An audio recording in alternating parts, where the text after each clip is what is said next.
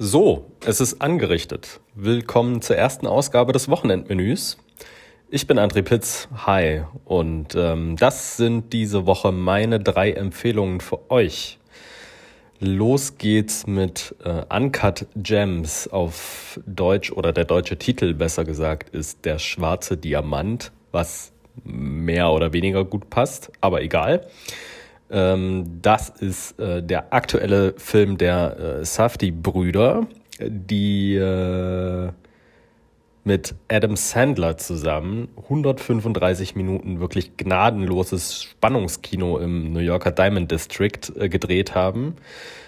Mit einem Adam Sandler als, äh, ein, ein Man, als einen manischen Diamantenhändler, der sich durch diesen Film quasi von Katastrophe zu Katastrophe eskaliert.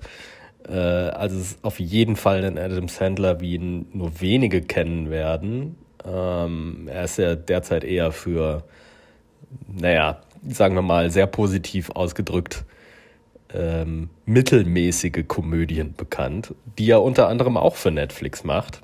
Ähm, naja, auf jeden Fall ganz ohne flache Witze, dafür mit einem äh, dermaßen guten Gespür äh, für dramatische Momente und äh, Timing an sich. Ja, äh, weiter geht's zum nächsten Gang so möchte ich es mal nennen, äh, passend zu Uncut Gems auf äh, Netflix, der äh, Podcast, äh, Cuts nennt der sich, der kritische Film-Podcast. Die besprechen in ihrer siebten Folge nämlich äh, Uncut Gems. Äh, gemacht wird der von äh, Christian Eichler, äh, ein Filmkritiker möchte ich mal nennen, der in dieser Episode zusammen mit den beiden anderen Kritikern Lukas Bawenschik und Wolfgang M. Schmidt über den Film spricht. Äh, meiner Meinung nach ist Katz das äh, beste deutsche Filmformat derzeit, also in Podcast-Form. Äh, hervorgegangen ist das Ding aus äh, Shots, ähm, so lief der Podcast nämlich schon mal auf Detektor FM, äh, konnte dort nicht weitergeführt werden. Jetzt macht äh, Christian Eichler auf eigene Faust weiter. Ähm, ich unterstütze ihn auch Offenlegung quasi auf äh, Steady mit ein paar Euro im Monat. Ähm, weil ich äh, diese, diese Einsichten, die mir der Podcast bietet und diese intelligenten Gesprächspartner oder was heißt intelligent, aber auf jeden Fall immer zum Film, besprochenen Film, äh, passenden Gesprächspartner äh, wirklich so nirgendwo anders kriege. Ähm, und es wird, werden immer Dinge gesagt, auf die ich so von mir aus nicht gekommen wäre. Also ich fühle mich immer tatsächlich auch schlauer hinterher. Ja.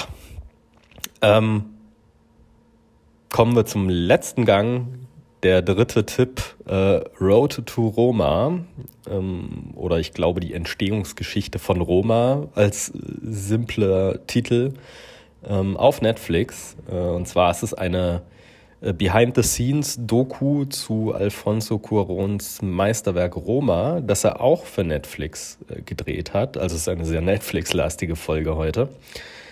Ähm, die Doku zeigt äh, den Regisseur Cuaron, ähm, der wirklich über sehr viele intime Momente spricht, ähm, wie er ja Erinnerungen seiner Kindheit, er ist in Mexiko äh, aufgewachsen, ähm, die langsam verschwimmen äh, und mit wiederum anderen ähm, Vorkommnissen dieser Zeit in Verbindung stehen, irgendwie destilliert möchte man fast sagen, zu einem wirklich äh, sehr einfühligen Meisterwerk. Also jetzt wird das schon hier zur Empfehlungsnummer von Roma. Den solltet ihr sowieso sehen, wenn ihr diese oder gesehen haben, wenn ihr diese Doku schauen wollt. Ähm, denn dort äh, sehen wir wirklich einen sehr reflektierten Coron, der über viele intime Momente spricht, ähm, auch sehr viel, wie er Dinge handwerklich umgesetzt hat.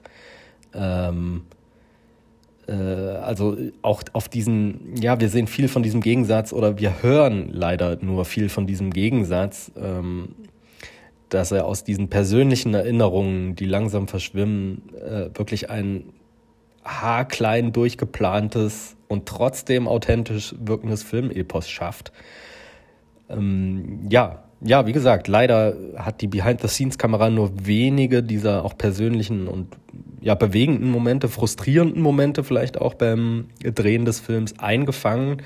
Und wir sehen halt den Regisseur, wie er im Stuhl sitzt, größtenteils und davon spricht. Ähm, das ist schade. Nichtsdestotrotz äh, ein wirklich sehr interessanter Einblick. Okay. Ja, ich würde sagen, das war's für diese Woche. Äh, lasst es euch schmecken. Das nächste Menü gibt es dann voraussichtlich wieder am Freitagnachmittag. Äh, ihr findet mich auf Instagram und Letterboxd jeweils unter Narv mit 3a. Fragt nicht warum, ich heiße ebenso. Die Links dazu findet ihr auch in den Show Notes. Bis dann.